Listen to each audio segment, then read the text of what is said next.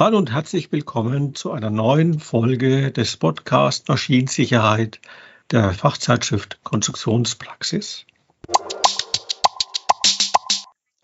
Heute sprechen wir über Zuhaltung, Not- und Fluchtentriegelung. Mein Gesprächspartner ist wieder Matthias Schulz, Geschäftsführer der IQ Text GmbH aus Aalen. Grüß dich. Hallo Jan.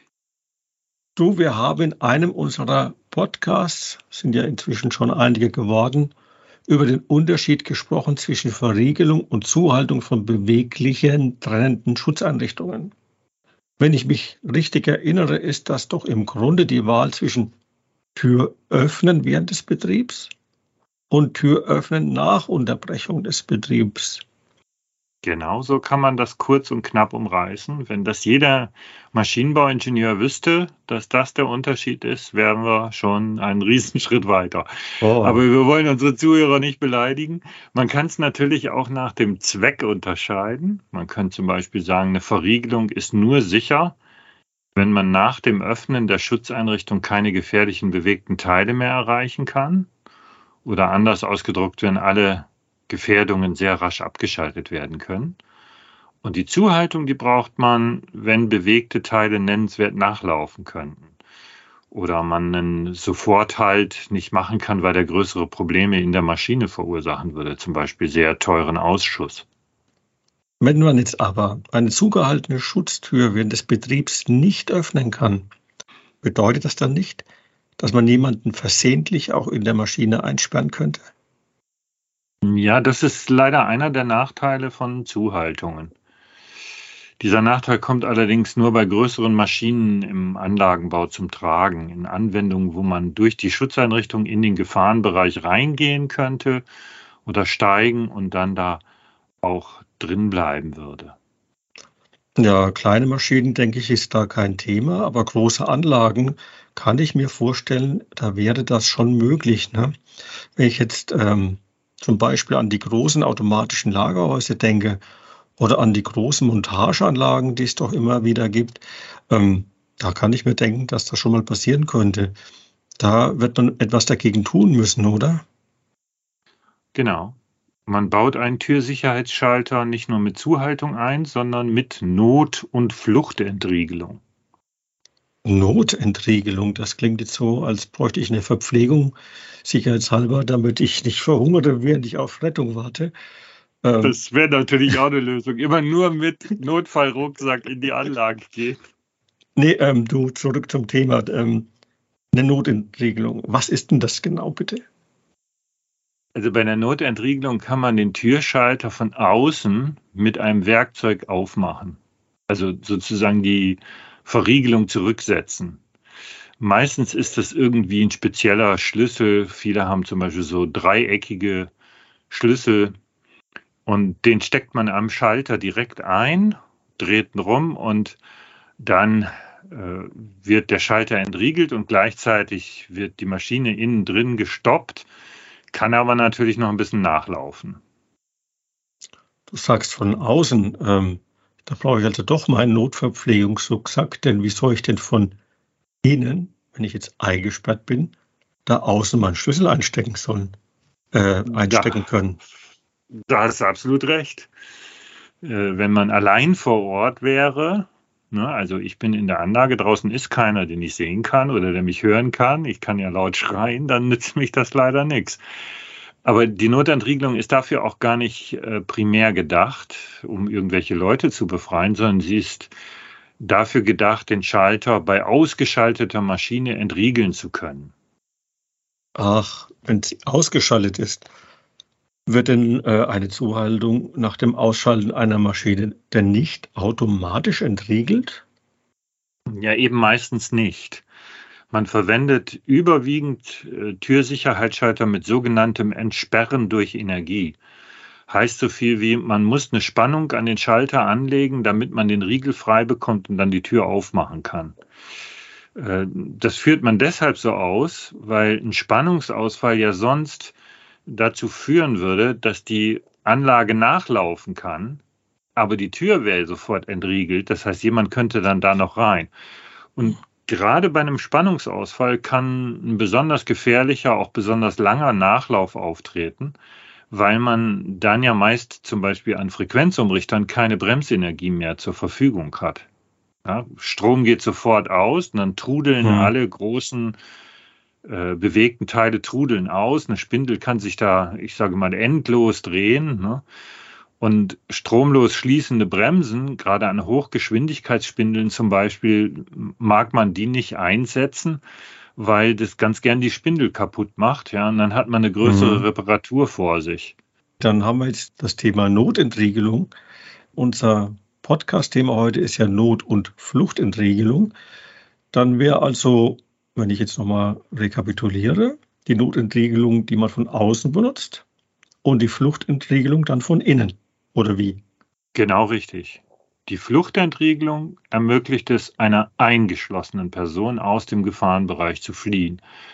Und dazu darf er natürlich nicht erst nach einem Werkzeug suchen müssen. Deswegen macht man das ähnlich wie bei Notausgangstüren in Gebäuden.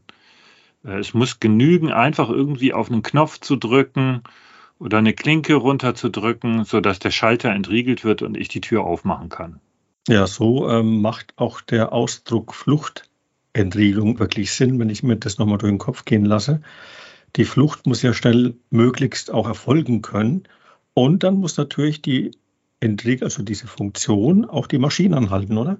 Ja, das wäre nett, ne? Ja. Man möchte ja, sage ich jetzt mal, dem Löwen im Innern der Anlage entkommen und da wäre es irgendwie schön, wenn der einfach mal eben tot umfiele, sobald man die Tür erreicht hat und die Klinke runterdrückt. Das heißt also, eine, Notent eine Fluchtentriegelung bewirkt immer auch äh, einen Maschinenhalt. Und oft wird er nicht nur äh, ein Stopp der Funktionen ausgelöst, die da in der Nähe der Tür sind oder dieser Fluchtentriegelung, sondern sogar Nothalt. Ich würde auch empfehlen, das so zu machen, weil ich weiß ja nicht für diesen Fall, wovor der jetzt genau flüchtet. Deswegen ist es besser, in so einem Fall alle Risiken einfach zu beenden. Und äh, noch ein wichtiger Punkt für die Fluchtentriegelung, die muss so angebaut, eingebaut sein, dass es nicht möglich ist, sie von außen zu betätigen, weil das würde sonst den Missbrauch Tür und Tor öffnen, dann könnte ich ja immer die Zuhaltung umgehen. Mhm. Womit wir wieder bei dem Podcast wären, äh, Manipulation von Schutzeinrichtungen. Genau. Liebe Zuhörer, haben wir eben erst veröffentlicht. Bitte reinhören. Zurück zu unserer Fluchtentriegelung macht schon Sinn, dass die natürlich von innen schnell erreichbar sein soll. Wo wäre die am sinnvollsten angebracht? Müsste die dann zum Beispiel in einer begehbaren Anlage sich an jeder Tür befinden oder reicht da vielleicht sogar eine? Ja, die Überlegungen sind schon ziemlich gut. Ne? Wenn du jetzt eine große Anlage hast und hättest eine Tür mit Fluchtentriegelung, dann kann ich nur sagen, hoffentlich kann er sich erinnern, welche Tür das ist, ne? wo er jetzt hinrennen muss und nicht da. Also das, das wäre wahrscheinlich nicht so der Bringer. Hm, was man sagen muss, es gibt einfach keine starre Regel dazu in der Normung bisher nicht sauber, würde ich sagen, geregelt. Eine Fluchtentriegelung, würde ich sagen, ist erforderlich, wenn zwei von vier Kriterien erfüllt sind. Also wenigstens zwei davon. Die Tür ermöglicht einen Zutritt mit dem ganzen Körper. Also man kann tatsächlich hinter der Tür eingeschlossen werden, kann sich nicht nur reinlehnen, sondern kann wirklich reingehen und dann von innen zumachen. Ähm, zweiter Punkt, Personen könnten in der Anlage aus dem Sichtfeld von Bedienständen verschwinden. Manchmal hast du da ja ganz große Maschinen, so eine riesen Presse drin stehen oder mittendrin steht ein großer Schaltschrank, weil er nirgendwo anders hingepasst hat. Und jemand, der jetzt da drin ist, der könnte hinter dem sich verstecken, in Anführungszeichen. Der arbeitet halt dahinter und ist vom Bedienstand aus nicht mehr zu sehen. Und dann der dritte Punkt wäre, dass man die Tür oder den Schalter nicht gegen versehentliches Schließen sichern kann. Ähm, das kann man für die meisten neueren Türsicherheitsschalter und Türschlösser äh, ausschließen. Man kann da immer ein Vorhängeschloss einhängen, mit dem man verhindert, dass jemand anders die Tür hinter einem zumacht. Ähm, aber man weiß es nicht. Und viertens, in der Anlage gibt es keine Anwesenheitserkennung für Personen, die den Wiederanlauf der Anlage verhindert. Also zum Beispiel keine äh, Scanner oder irgend sowas oder ein Bereichs- oder Reparaturschalter, mit dem ich mich sichern könnte. Wenn zwei dieser Bedingungen zutreffen, dann würde ich sagen, sollte man es machen. Die Punkte waren jetzt alle ganz einleuchtend. Der letzte Punkt, da hattest du angesprochen, eine Anwesenheitserkennung für Personen. Das ist quasi wie eine Videoanlage oder was man so aus Filmen kennt, vielleicht mit Infrarot. Sehr spannend. Ja. Und, könnte man äh, einsetzen, ja. Könnte man einsetzen. Und dann hattest du noch, Entschuldige, wenn ich da nochmal reingerätsche, auch ähm, Bereichs- und Reparaturschalter angesprochen. Ähm, könntest du die beiden Sachen, Anwesenheitserkennung und Bereichs- und Reparaturschalter, vielleicht nochmal ein bisschen ausführen für die Zuhörer, bitte? Ja, also bleiben wir erstmal bei der Anwesenheitserkennung. Du hattest jetzt so Videoüberwachung vorgeschlagen oder auch was mit Infrarot oder so. Ja, könnte sein, ne? dass man äh, ein Kamerasystem einsetzt, um zu sehen, ob da jemand drin ist. Müsste aber sicherheitsbezogen zuverlässig sein. Das, da gibt es nicht so eine große Auswahl. Aber was man eben tatsächlich macht in unübersichtlichen Anlagen mit lebensgefährlichen Gefahrstellen, da baut man teilweise innerhalb der Anlage Überwachungseinrichtungen ein, die erkennen, ob sich da jemand im Gefahrenbereich befindet. Das heißt, man baut einen Lichtvorhang oder einen Laserbereichscanner oder eine Trittmatte ein. Hm, da geht es gar nicht darum, dass jemand von außen in die Anlage eintritt und die dann anhalten soll, sondern man hat das da drin, um zu sehen, ob jemand drin geblieben ist. Und wenn jemand da jetzt drin ist, dann unterbricht er halt das Schutzfeld und äh, die Maschine kann nicht wieder eingeschaltet werden. Das zweite, die Bereichs- und Reparaturschalter, die machen es einer Wartungsperson oder jemand, der eine Störung beseitigen soll, möglich, die Energieversorgung von einem Teil der Anlage direkt vor Ort abzuschalten. Stell dir vor, du arbeitest da an einem Roboter und möchtest ganz sicher sein, dass der nicht starten kann. Dann legt man da die äh, Energieversorgungsleitung so aus, dass da vor Ort so eine Art zusätzlicher Hauptschalter drin ist, den man abschließen kann. Dann kann er dem den Kragen abdrehen und dann können die am Hauptbedienfeld machen, was sie wollen. Der Robi wird sich nicht bewegen, weil er ihm die Energie weggenommen hat. Ist das nicht sogar ein bisschen übertrieben? Ja, ich sag mal, als Standardanlage für jede, als Standardlösung für jede Anlage wäre das äh, sicher ein bisschen dick aufgetragen. Aber es gibt äh, durchaus ja Maschinenanlagen, die recht unübersichtlich sind. Nimm mal zwei Beispiele. Vielleicht hast du einen Betriebsraum irgendwo im Keller, in dem man irgendwas arbeiten muss.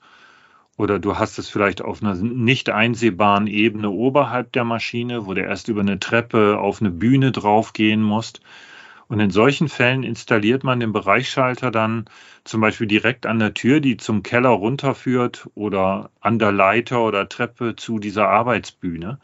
Und dann kann der äh, schon bevor er den Gefahrenbereich überhaupt betritt, sicherstellen, dass man von außen nicht die Maschine einschalten und ihn mit einem Maschinenstart überraschen kann, weil er kann es eben vor Ort abschalten.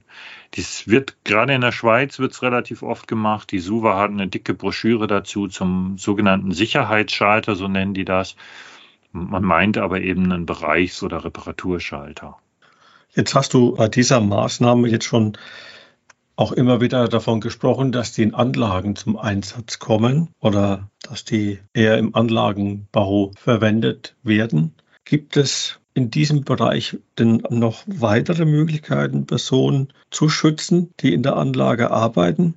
Ja, in EN ISO 11161, das wäre jetzt die entscheidende Norm für sogenannte integrierte Fertigungssysteme, wo auch diese Maßnahmen, die ich jetzt gerade eben genannt habe, beschrieben werden. Da kommen noch andere Sicherungsmöglichkeiten zur Sprache, sogenannte Schlüsseltransfersysteme, die Anlaufwarnung oder auch besonders spannend der sequentielle Reset mit Zeitüberwachung. Drei Punkte hast du jetzt da genannt. Schlüsseltransfer, Anlaufwarnung und das, das ich nicht aussprechen kann. Das klingt jetzt schon wieder ganz schön komplex. Ich denke mal, das würde ich gerne im nächsten Podcast aufgreifen. Einverstanden? Das ist eine gute Idee. Das machen wir hier einen Cliffhanger hin wow. zum Thema sequenzieller Reset mit Zeitüberwachung. Ich bin ja selber ein bisschen drüber gestolpert über diese äh, komplexe Formulierung. Ich würde dann sagen, wir sollten uns über diese Schutzmaßnahmen für Personen unterhalten, die in Anlagen arbeiten beim nächsten Mal als spezielles Thema. Die Normung nennt ja das Full Body Access oder Ganzkörperzugang mhm. auf mhm. Deutsch. Und da gibt es tatsächlich einiges Spannendes noch zu lernen. Ich fasse für heute dann einfach mal zusammen, wenn du einverstanden bist. Ja, sehr gerne, mach das. Also ein Türsicherheitsschalter mit Zuhaltung, der kann mit sich bringen, dass ich jemanden in der Anlage versehentlich einschließe. Der ist dann zugehalten, zum Beispiel auch bei Spannungsausfall. Und ich kann nicht raus. Um dieser Einsperrgefahr zu begegnen, baut man eine Notentriegelung an, mit der man zugehaltene Türen mit Hilfe eines Werkzeugs von außen öffnen kann. Es ist leider nicht immer jemand vor Ort, der mich retten kann. Und ich habe keinen Notfallrucksack bei dir, bei mir, dann wäre es nett, wenn man ihnen eine sogenannte Fluchtentriegelung vorgesehen hätte. Die kann man ohne Werkzeug betätigen, sodass man die Tür öffnen kann und raus kann und in der Regel löst die einen Maschinenstopp aus oder sogar einen kompletten Nothalt. Und wo braucht man das? Man braucht das in großen, begehbaren Anlagen, die unübersichtlich sind, wo Leute, die drinnen sind, aus dem Blickfeld verschwinden könnten. Ja, dann danke ich dir und verweise die Zuhörer auf den nachfolgenden Podcast, der sich dann um den Ganzkörperzugang drehen wird. Lieber Matthias, vielen Dank und wir hören uns ja dann im nächsten Podcast wieder. Ich freue mich drauf. Auch Ihnen, liebe Zuhörer, vielen Dank fürs Dabeisein. Wenn Ihnen der Podcast gefallen hat, empfehlen Sie uns gerne weiter oder teilen Sie ihn. Haben Sie Fragen oder Anregungen? Dann schreiben Sie uns eine Mail an redaktion.konstruktionspraxis.vogel.de. Wir freuen uns auf Ihr Feedback.